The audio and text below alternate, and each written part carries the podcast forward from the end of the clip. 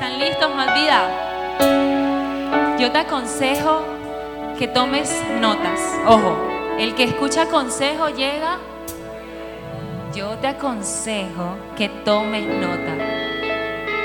Y si las vas a tomar directamente desde tu celular, desactiva las notificaciones, desactiva los datos. Porque el mensaje de hoy, que es de la palabra de Dios, nos puede cambiar la vida.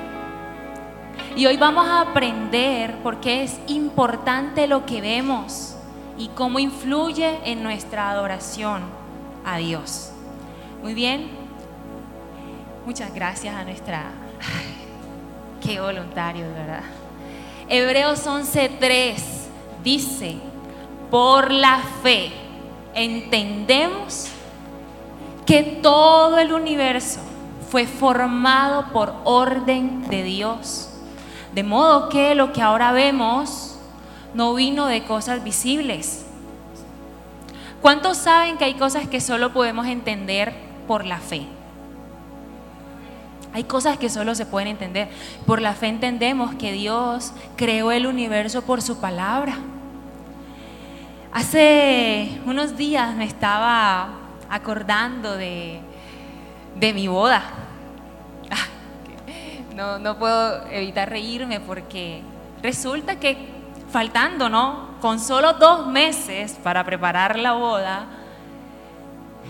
Jean-Pierre, mi esposo, y yo, llevamos tres años de casados, y teníamos dos meses y dijimos, bueno, nosotros, nosotros podemos, ¿verdad? Y no queríamos, no queríamos hacer una ceremonia, nosotros queríamos tener como una comida con nuestros amigos más cercanos, pero queríamos hacerlo no en un salón de eventos, sino como en un patio grande. Y claro, como no hay un patio tan grande como para una promedio 100 personas, pues dijimos, pues busquemos un lugar, ¿verdad? Y yo tenía en mi mente todo esto acá, como quería, yo quería, yo tenía la imagen de mi boda. Yo quiero que haya unas estivas, que las estivas sean largas y sean las mesas y coloquemos cojines para que la gente se siente y en la mesa van a ver brownies, en la mesa va a haber unas coronitas para las mujeres, va a haber burbuja para cuando digamos, eh, puede besar a la novia, todo el mundo bote las burbujas. Mejor dicho, yo tenía todo en mi mente planeado, ¿verdad? Resulta que faltando por ahí dos semanas, dos semanas para la boda, yo sentía como que me faltaban cositas. Yo dije, ven acá, yo estoy sintiendo como una pequeña inquietud, eh, siento que todavía no he conseguido esto. Dije, pero mi familia es tan relajada que todos me dijeron, ay, tranquila, eso se hace. La comida por ahí, búscala faltando tres días. Y yo, bueno, sí, ¿verdad? Porque después se enfría, o sea, una cosa que no tiene ni sentido. La cosa es que yo dije, bueno, em, ok, efectivamente como faltando tres o dos días me puse, anda, ¿y ahora cuál va a ser el menú? Yo ni siquiera, es más, yo pregunté, ¿qué puedes dar ahí? Y me dijeron, yo te puedo hacer un, y me dieron unos nombres tan raros, parecía hindú. Yo dije, bueno, dale, yo confío en ti, imagínate. Yo confío en ti, yo confío en ti. Bueno, la cosa es que faltando cinco horas para la boda, cinco horas, el panorama era apocalíptico. El panorama, o sea, mira, yo no sé qué pasó, todo pasó muy rápido, pero no había nada montado. Y cuando yo logré como juntar todas las piecitas, todo lo que habíamos comprado entre Jan y yo, yo veía eso tan pobre, o sea, tan vacío, y yo, anda, no, yo, ay, no, imagínate, yo alquilé, estaba, o sea, alquilé los platos y los vasos se me olvidaron los cubiertos. O sea, yo no sé, a, sol de hoy, yo no sé la gente cómo comió, te lo, te lo prometo. O sea, es decir, empezó a llover, no, yo, yo quería, claro, uno sí, vamos a ver las estivas y van a ver unas líneas de luces en el techo y unos banderines. Shadia, pero hay que contratar a alguien. No, yo supuse que mi superhéroe y mi papá, ellos dos solitos iban a poder montar eso. Bueno, te cuento todo esto porque esta era la imagen que yo tenía en mi mente de mi boda. Pero faltando cinco horas, yo llorando dije, esto no fue lo que yo imaginé. Y estoy que le digo a las personas, oigan, ya no vengan, ¿verdad? Esta no es la imagen que yo tengo en mi mente. ¿Y cuántos saben que a veces la vida nos lleva por esos momentos en los que tú planeas tu boda y te llueve? A ver, ¿quién va a ser honesto conmigo? ¿O soy aquí la que está hablando barbaridades? ¿Cierto que hemos tenido esos momentos en los que nos imaginamos algo y resulta, mejor dicho, ¿verdad? Qué cosa espantosa. Bueno, en esa situación me encontraba yo. ¿O cuántos aquí han ido a un McDonald's por una publicidad de una hamburguesa triple carne extra queso bien gordita y cuando te la entregan, ¡fiu! una cosita delgadita, ¿verdad? Uno dice, esta no es la imagen que yo tenía en mente. Y es muy difícil ajustar la perspectiva cuando ya tú tenías una imagen del producto en tu mente. ¿Verdad? Es muy, es muy difícil cambiar la mujer, o no sé, en mi caso yo como que me amargo enseguida, ¿no? Y ya no quiero hamburguesa, aunque tenga hambre.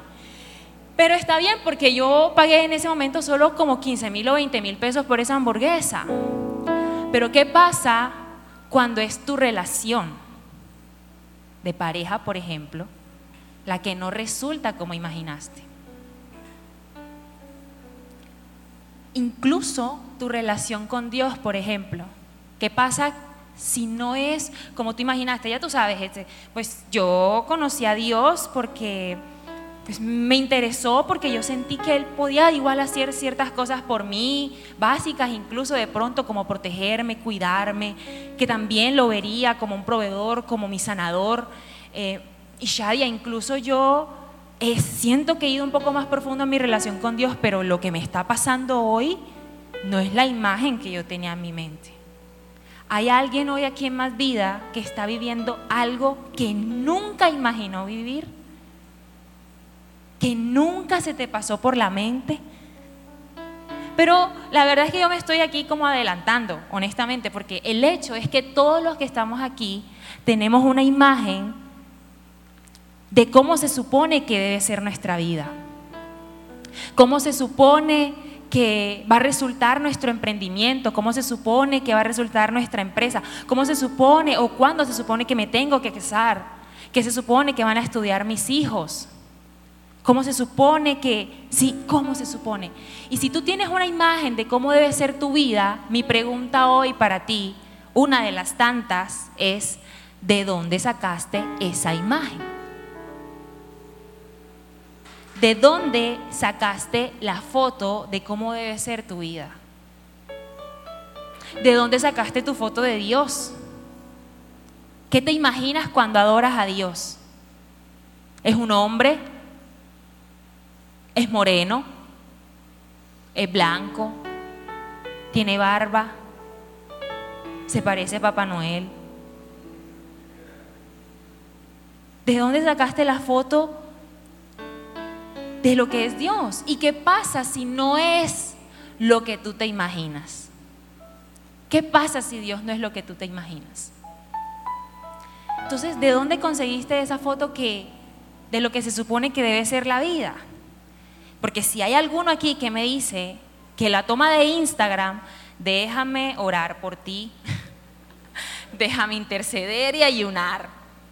En todos los idiomas habidos y por haber, porque si tú estás tomando la foto de lo que se supone que debe ser tu vida, de acuerdo a los pequeños momentos que otra persona te da, vas a vivir frustrado.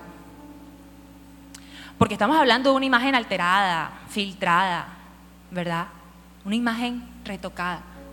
Y si tú pasas todo el tiempo teniendo lo que se supone que debe ser tu vida, de acuerdo a la imagen de alguien más, va a ser muy difícil estar satisfecho con tu vida real. Entonces, Hebreos 11:3 nos dice que hay estas cosas que vemos y otras cosas que no vemos.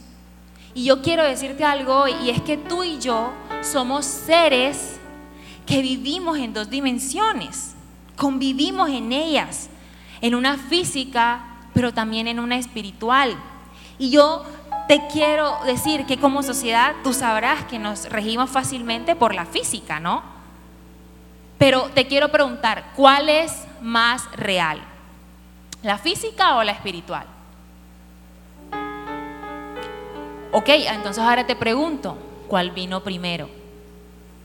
¿La física o la espiritual? En el principio era, Dios ya estaba. Esto físico fue creado. Juan 1.1 nos dice que en el principio la palabra ya existía y la palabra estaba con Dios y la palabra era Dios. Y el que es, ojo, es la palabra, existía en el principio con Dios. Y que Dios creó todas las cosas por medio de Él. Y nada fue creado por fuera de Él. Y esto es importante y por favor quédate conmigo porque yo quiero decirte que antes de que Jesús apareciera, ya Él existía. Antes de que Jesús fuera visto, Jesús ya existió. Así como muchas cosas en tu vida que hoy apenas ves, antes ya existían. Hoy lo que es un hecho en tu vida, primero comenzó como un pensamiento.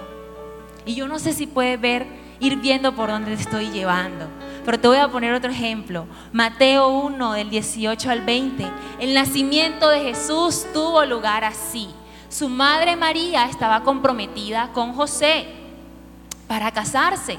Antes de que disfrutaran de su noche de bodas, José descubrió que estaba embarazada. Y fue por el Espíritu Santo, pero él no lo sabía en ese momento. Imagínate qué sorpresa.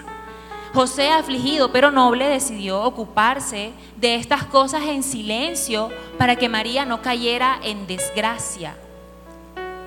Mientras estaba tratando de encontrar una salida, tuvo un sueño. Y en este sueño el ángel le comenta a José de que esté tranquilo porque eh, lo que ella tiene proviene de él. Pero yo te quiero que te pongas en el lugar de José. Y por favor, quédate conmigo en esto. José, ¿cuál era la imagen que tenía en su mente? No, esta señora, esta mujer está embarazada y estaba comprometida conmigo. Entonces, obviamente, la imagen que él tenía era, tengo que ver cómo salgo de aquí. O sea, literalmente, mientras encontraba una salida, eh, quiere decir, mientras me voy, corriendo. ¿Cómo hago para zafarme? Él quería romper el compromiso. Pero José entonces se mantuvo pensando, y esto, esto no fue un día para otro. Se dice por ahí que, que duró hasta seis meses, hasta que él se enteró, mientras él duró todo el tiempo pensando, quién sabe qué cosas de María. Y resulta que lo que yo te quiero contar con esta historia es que si tú sigues tu foto de las cosas tú vas a hacer tu plan. José tenía la imagen de que su esposa, pues lo, lo engañó, qué sé yo. Y por esa imagen él actuó de modo de voy a buscar una salida. Pero el detalle en tu vida es que Dios puede tener una imagen totalmente diferente.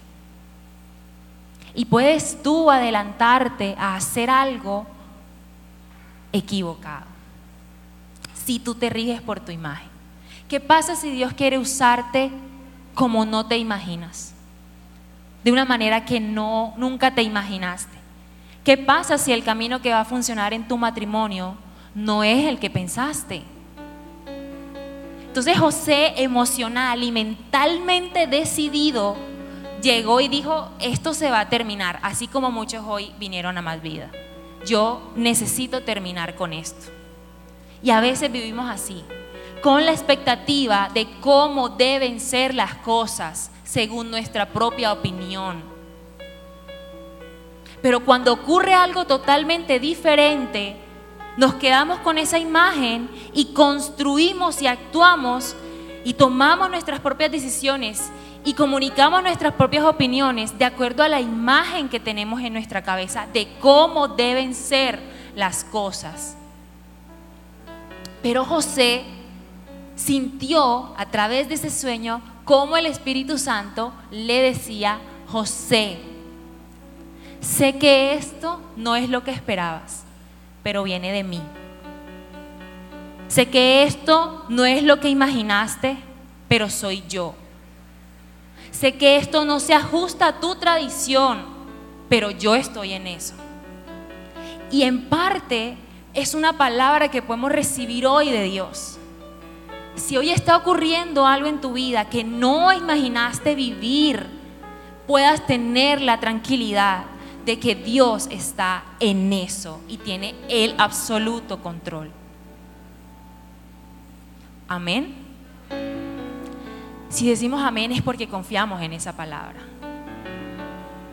Entonces, imagínate que tú compras un rompecabezas y tienes todas las piezas. Y tú sabes que cuando, pues todos los rompecabezas en la portada de la caja, pues tienen la imagen de cómo debe quedar. Entonces imagínate que tú te compras un rompecabezas y tienes todas tus piezas, pero intentas armar tu rompecabezas con las piezas mirando la portada de otra persona. Entonces, hoy Dios necesita que veas, veas y en tu imagen, en tu mente, entiendas que tú tienes las piezas que Dios te dio, que tiene según su mente para tu vida, según su propósito. Tienes todos los dones necesarios, tienes todas las piezas que necesitas para tomar buenas decisiones, según las piezas que Dios te dio. Así que cuando tengas o veas que en tus piezas hay un futuro desesperanzador, hay un futuro incapaz o hay un futuro de pobreza, cuidado.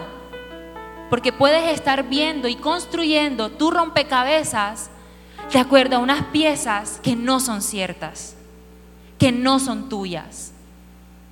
Y puedes estar construyendo tu rompecabezas de acuerdo a algo que sientes, pero no es cierto.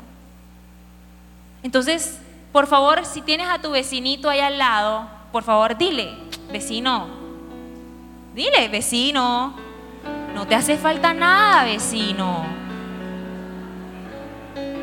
Dile a tu segunda opción, o sea, al otro vecino al que acabaste de ignorar, vecino, lo tienes dentro de ti, vecino.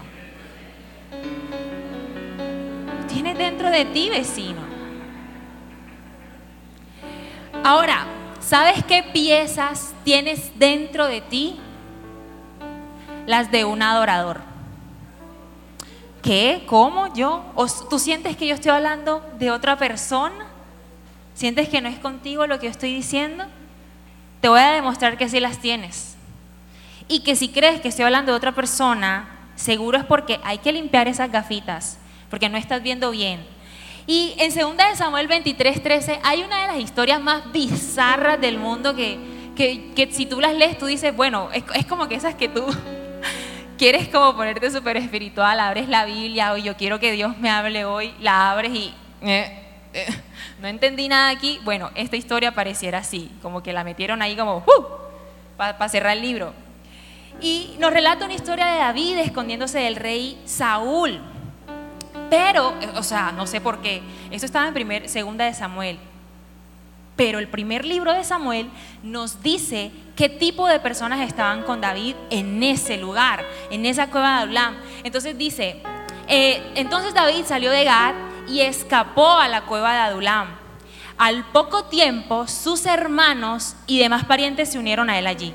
Luego comenzaron a llegar otros hombres que tenían problemas o que estaban endeudados o que simplemente estaban descontentos.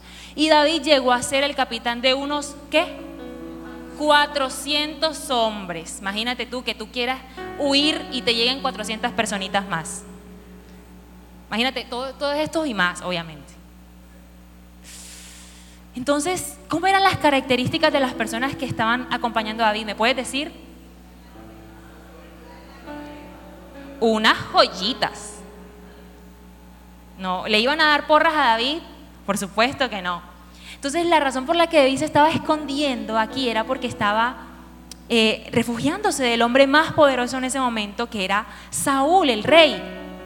Ahora, en esta cueva tiene todos estos hombres 400 descontentos, divorciados, tristes, emo, como diría mi mamá, y mejor dicho, no, no, o sea, unos personajes. Y entonces no solo eso, sino que llega su familia también. Y yo quiero que me ayudes, Avi, no sé si, si puedes, al siguiente hay una foto de, lo que, de cómo es la cueva de Adulam. No sé si la tenemos por ahí, pero tampoco era una cueva, mira, la cueva de Adulam. No era una cueva súper grande. 400 personas ahí y yo necesito que no lo veas como una historia de cuento, no, real. 400 personas ahí que tienen que ir al baño que se tienen que bañar o no se bañan, que tienen que botar la basura, que tienen que comer, que tienen que dormir. 400 hombres ahí. poco difícil, ¿no? Y en medio de todo eso, a David le toca liderar, pastorear a estas personas.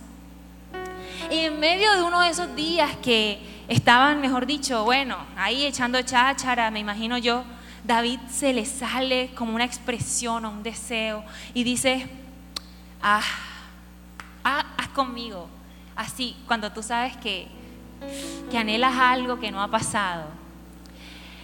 Ah, ah, cómo deseo, versículo 15, cómo me gustaría tomar un poco de esa buena agua del pozo que está junto a la puerta de Belén. O sea, más específico, imposible. Es como si tú dijeras, ¿cómo quisiera el patillazo de la 43 con 79? Ese deseo, ¿sabes? tú lo conoces, si tú estás riendo es porque sabes de lo que hablo. ¿No te has sentido así en algún momento como, ah, como quisiera que esto sucediera? ¿Me entiendes? David estaba expresando ese deseo a sus hombres. Ahora, ten en cuenta que en el lugar en el que estaba, pues seguramente habían pozos y habían aguas antes de llegar a Belén. Pero no, David quería el agua de él. Ahora, ¿tú crees que él está siendo literal en que quiere agua de ese pozo específico en ese momento? No. David lo están cazando, está viviendo en una cueva con 400 hombres, amargados, tristes, decepcionados, llorando. Ah, ah, ¿Qué? ¿Me explico? Y él solo dice, ah, cómo quisiera volver atrás. Cómo quisiera regresar a... Para nosotros sería algo como, ¿Cómo quisiera regresar al 2019, antes del COVID? ¿Puedes identificar en tu vida ese cómo quisiera? Así que, ¿cómo el alma de David anhelaba lo simple? Ahora, hay algunas personas que como que tú les cuentas algo y lo toman tan literal, ¿no? Lo toman súper literal. Bueno, pues estos hombres estos cabezones tomaron la palabra literal de David y fueron, van 25 kilómetros en una dirección, atraviesan la línea enemiga del ejército de Saúl, van, llegan cansados a la al, pozo y, le traen un poco de agua a David y vuelven otra vez 25 kilómetros y atraviesan, mejor dicho, serpientes, leones, tigres. Es que hay que meterle un poquito de historia a la Biblia porque si no iba a ser más gorda, entonces se redujo. Entonces, cuando llegan, se lo entregan a David, yo imagino, o sea, a ver, como que el superacto heroico, ¿no? Toma, Simba, no mentira, toma tu agua, David.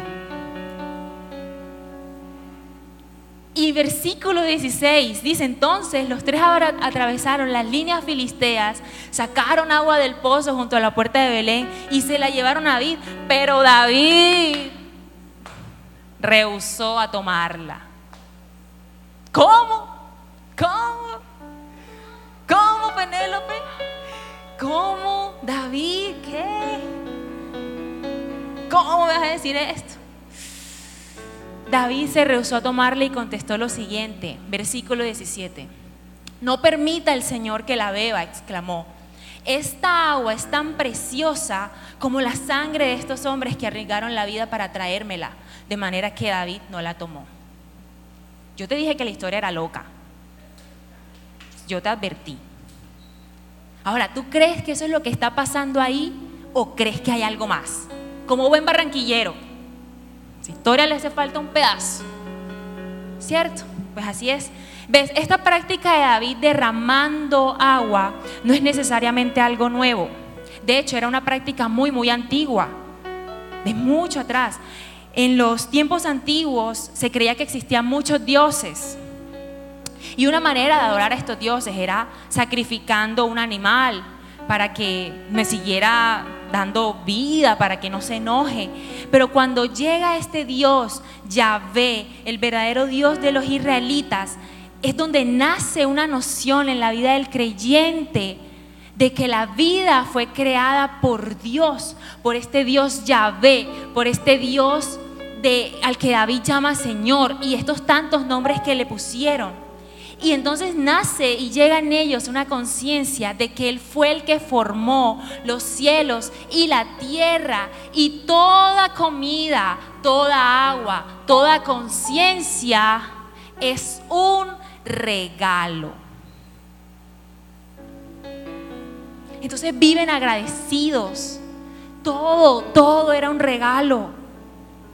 Y en una era de agricultores, entonces el, quienes cosechaban, perdón, trabajaban esta tierra y cuando llegaba el momento de cosechar las uvas, los agricultores que adoraban a este rey, a, este Dios al que, al que David llamaba Señor, pues tomaban una porción de esas uvas y las sacrificaban.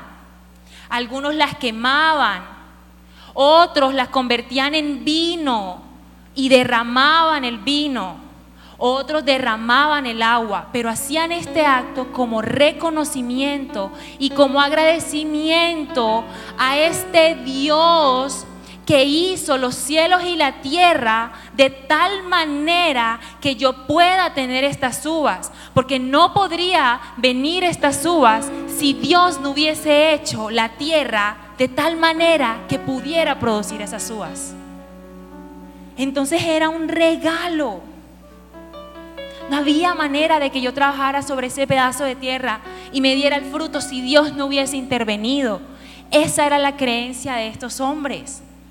Y lo mismo era con el pan, lo mismo era con el ganado. Todo placer, todo acto de tener, de disfrutar, era considerado un regalo. Entonces David ve este sacrificio de estos hombres y dice, no, no, no, no, yo no puedo tomarme esa agua yo voy a valorar ese sacrificio que hicieron y lo derramó como ofrenda a Dios.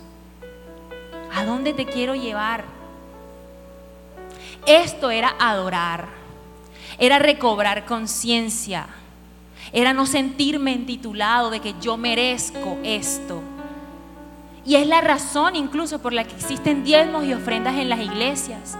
¿Ves? Hay personas que toman una porción de su salario y lo sacrifican, lo entregan como ofrenda y nace de la noción de que sí, yo trabajé en la semana, pero no hubiese tenido la oportunidad de un trabajo ni las condiciones para trabajar si tú no me dieras el regalo de trabajar.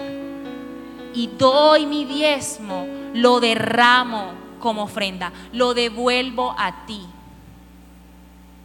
Adoración. Entonces, Shadia, ¿qué sucede cuando yo derramo todo? Todo lo que tengo y después de invertir en la gente, Shadia, después de de darlo todo, deciden irse por otro camino. ¿Qué pasa si yo lo di todo en un matrimonio y la persona decidió dejarme? ¿Todo ese tiempo es desperdiciado? ¿O lo puedes ver como un sacrificio sagrado? Que diste todo de ti. Que diste todo de ti que derramaste tu vida y no tienes el control de lo que va a suceder después. Que si da resultados o no, bien, porque nunca se trató de resultados, porque el amor da. El amor no ve las cosas a base de resultados. Pero ¿y entonces qué pasa si yo derramo todo y no tengo entonces, y yo quiero ver resultados? ¿Cuál es la imagen que tienes del mundo? ¿Cuál es la imagen de cómo se supone que deben ser las cosas? ¿Qué se supone que está en tu mente de cómo debe ser o resultar todo aquello que tú haces? ¿Todo tiene que tener éxito? ¿Esa es la imagen que tú tienes? ¿Todo tiene que resultar a tu favor siempre? ¿Esa es la imagen que tú tienes? ¿En esa es la imagen en la que tú te riges? Y entonces, ¿qué pasa si no está el resultado que tú tienes? Ya sabes cómo te vas a sentir. Sacrificio es hermoso, ¿sabes? No por los resultados, sino por el acto en sí de dar este sacrificio sagrado, disfrutar lo que yo ofrezco. Los resultados los entregas, Señor, son tuyos. Tenga éxito o no tenga éxito, me vaya bien o como me vaya, no se trata de recibir, se trata de aprender a dar. Pero si hablamos de derramar algo valioso en adoración, me da mucho chiste porque durante estos, todo este mes has escuchado no solo del anfitrión, no solo de worship, no, de la mujer del perfume, la mujer que derramó el perfume me da mucha risa porque ha sido mencionado en muchas ocasiones aquí en Más Vida. Y yo te quiero contar esa historia que está en Marcos 14 del 3 al 9. Y te la voy a parafrasear. Una mujer llega con un perfume muy costoso.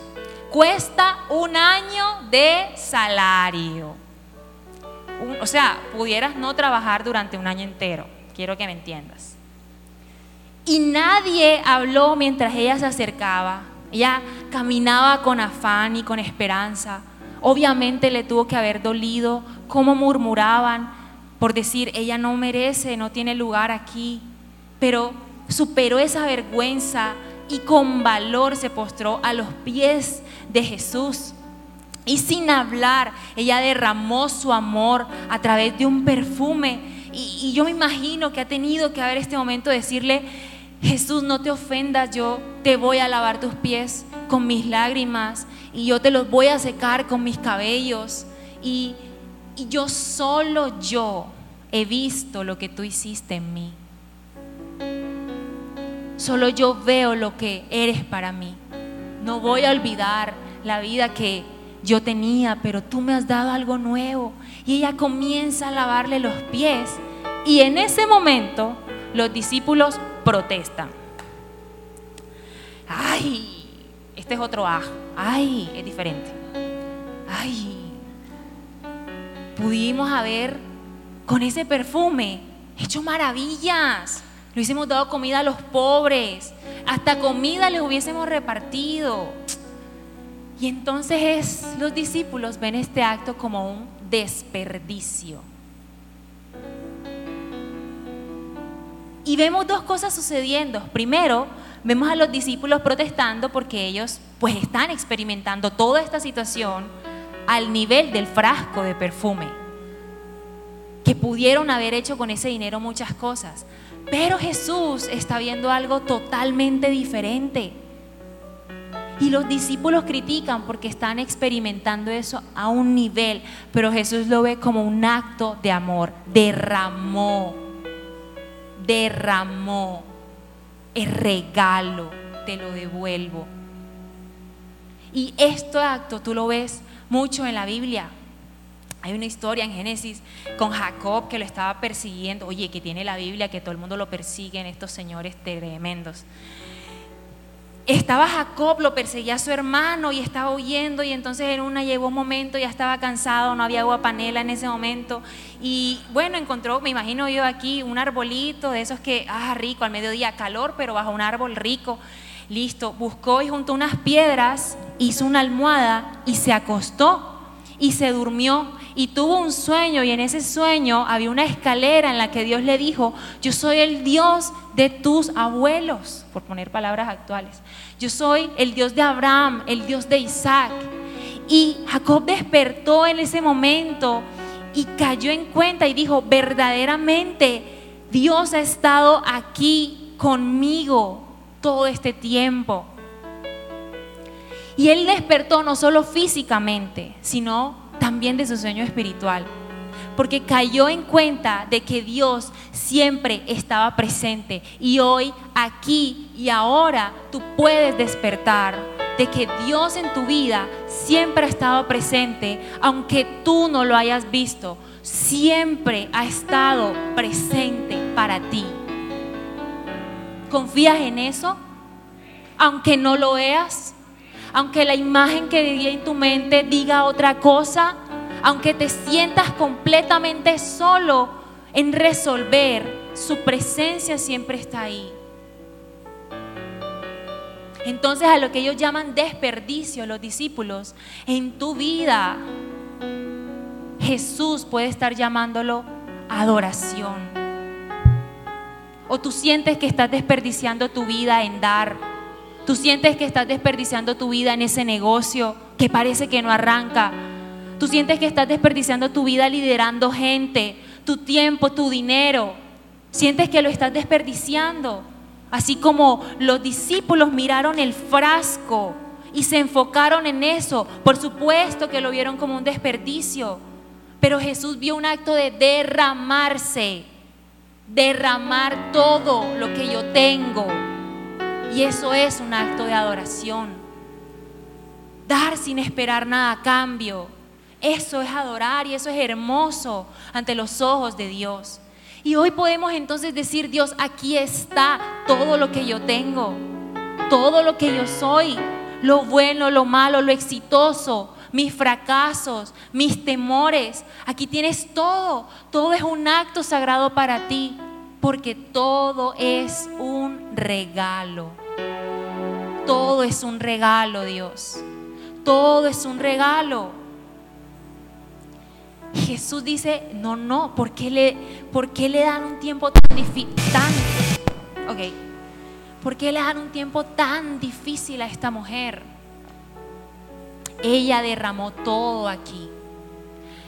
¿Tú quieres saber por qué Jesús mira en otra dimensión? Y mejor aún, ¿quieres aprender cómo hacerlo? ¿Cómo mirar como Jesús una situación? Te tengo el secreto. Juan 5:17 dice, mi Padre siempre está trabajando.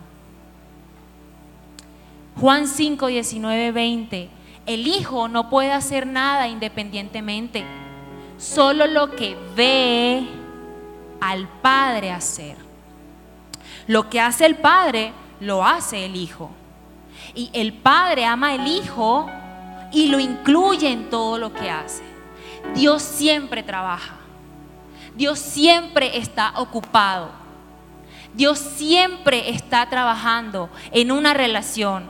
Dios siempre está trabajando en una restauración. Siempre está trabajando como proveedor. Siempre está trabajando como consejero.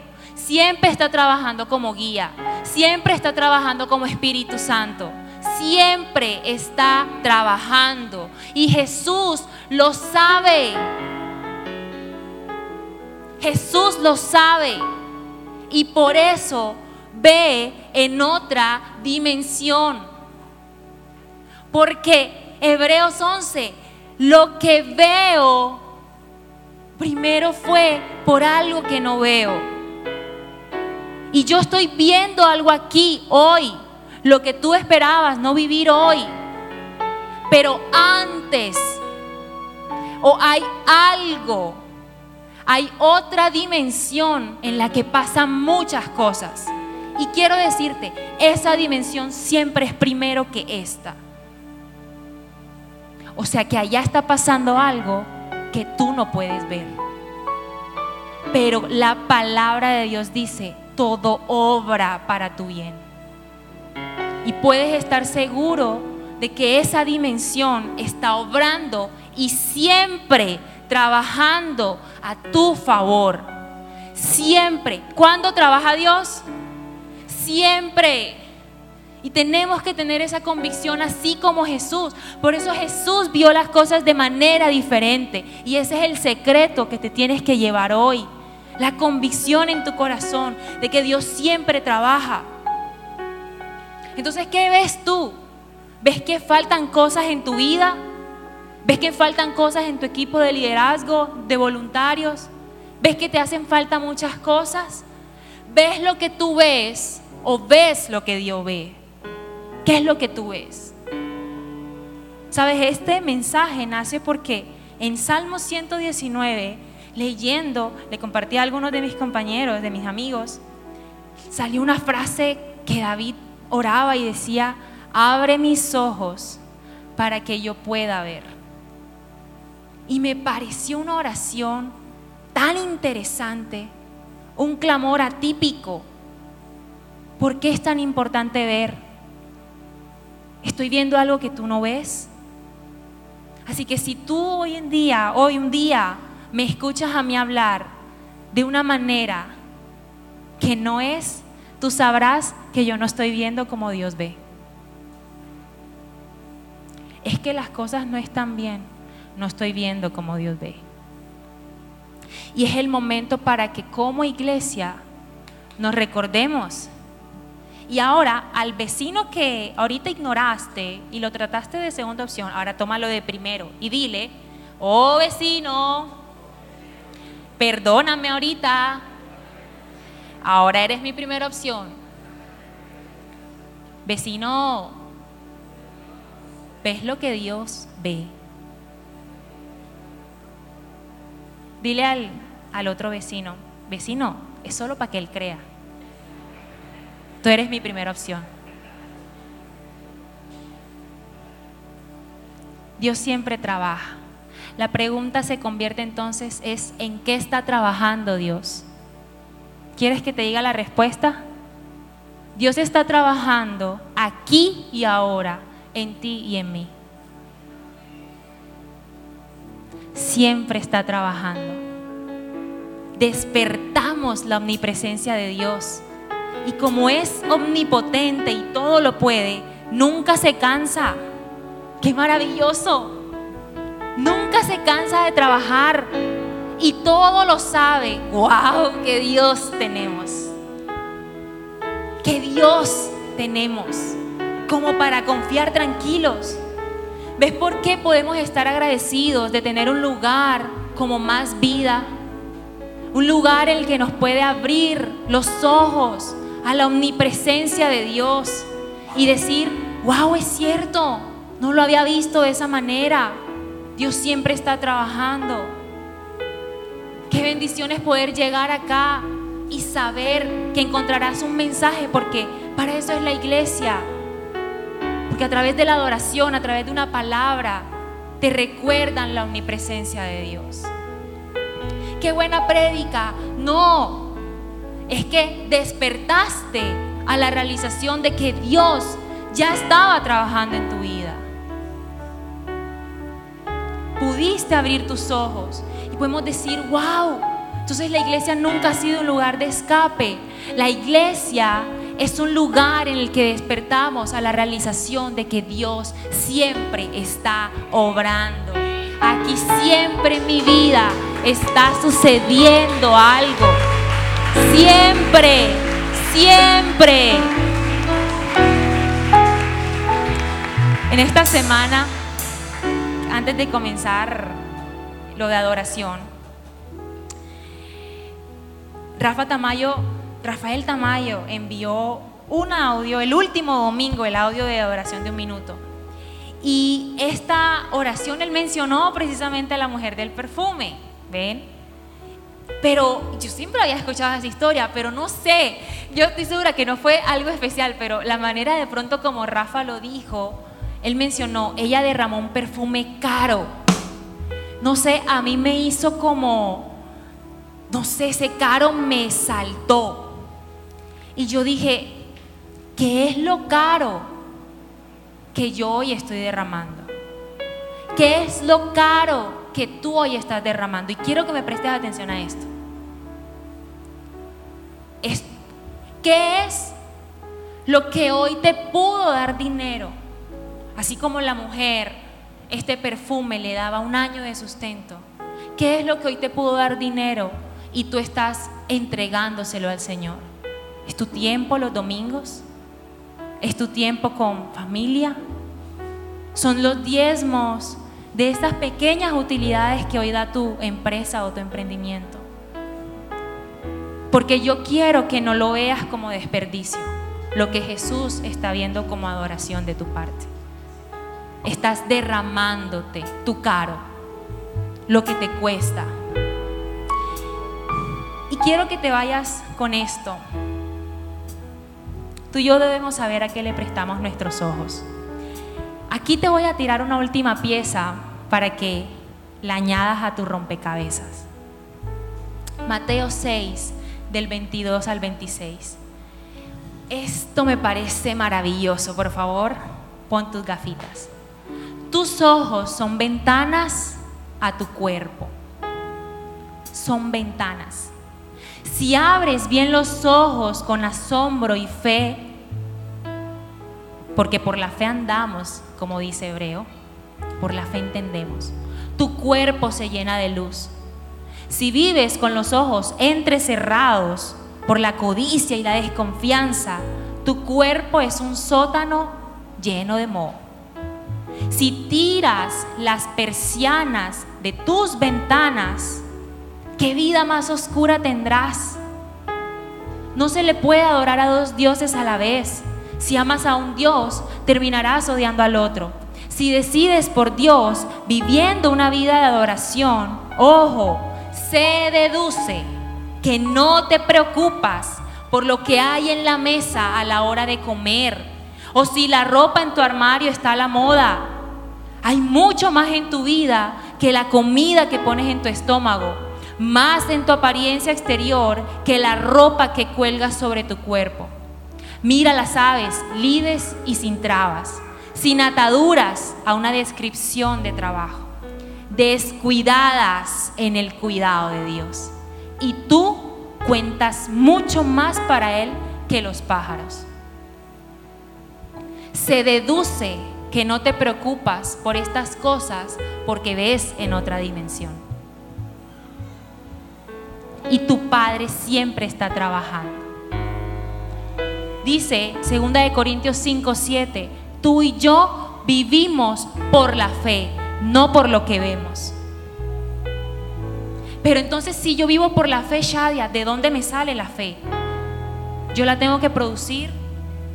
En Romanos 10, 17 dice que la fe viene por oír la palabra de Dios. Y Jesús lo explica mejor en Mateo 4:4. Se necesita más que un pan para mantenerse con vida. Se necesita de un flujo constante de la palabra de Dios. Pero entonces aquí hay algo más, porque en Lucas 6:45 dice que lo que uno dice brota de lo que hay en el corazón. Pero Mateo 15 dice que lo que sale es lo que contamina. Entonces hay un rollo aquí en tu cabeza y en los sentidos. Hay un tema aquí, porque no vemos por vista, vemos por... Pero entonces la fe viene por oír la palabra de Dios. Pero mi diseño natural es que todo lo que entra aquí tiene que salir y eso que sale es lo que afecta a mi corazón. Entonces, si yo quiero cambiar mi corazón porque de él mana la vida, yo tengo que cuidar lo que yo hablo. Pero yo voy a hablar lo que yo escucho. Y lo que yo escucho es fe. Y puedo entonces cerrar mis ojos y saber que mi Padre siempre está trabajando. Tú y yo no vivimos por vista, vivimos por fe. Para adorar necesita ver lo que Dios ve.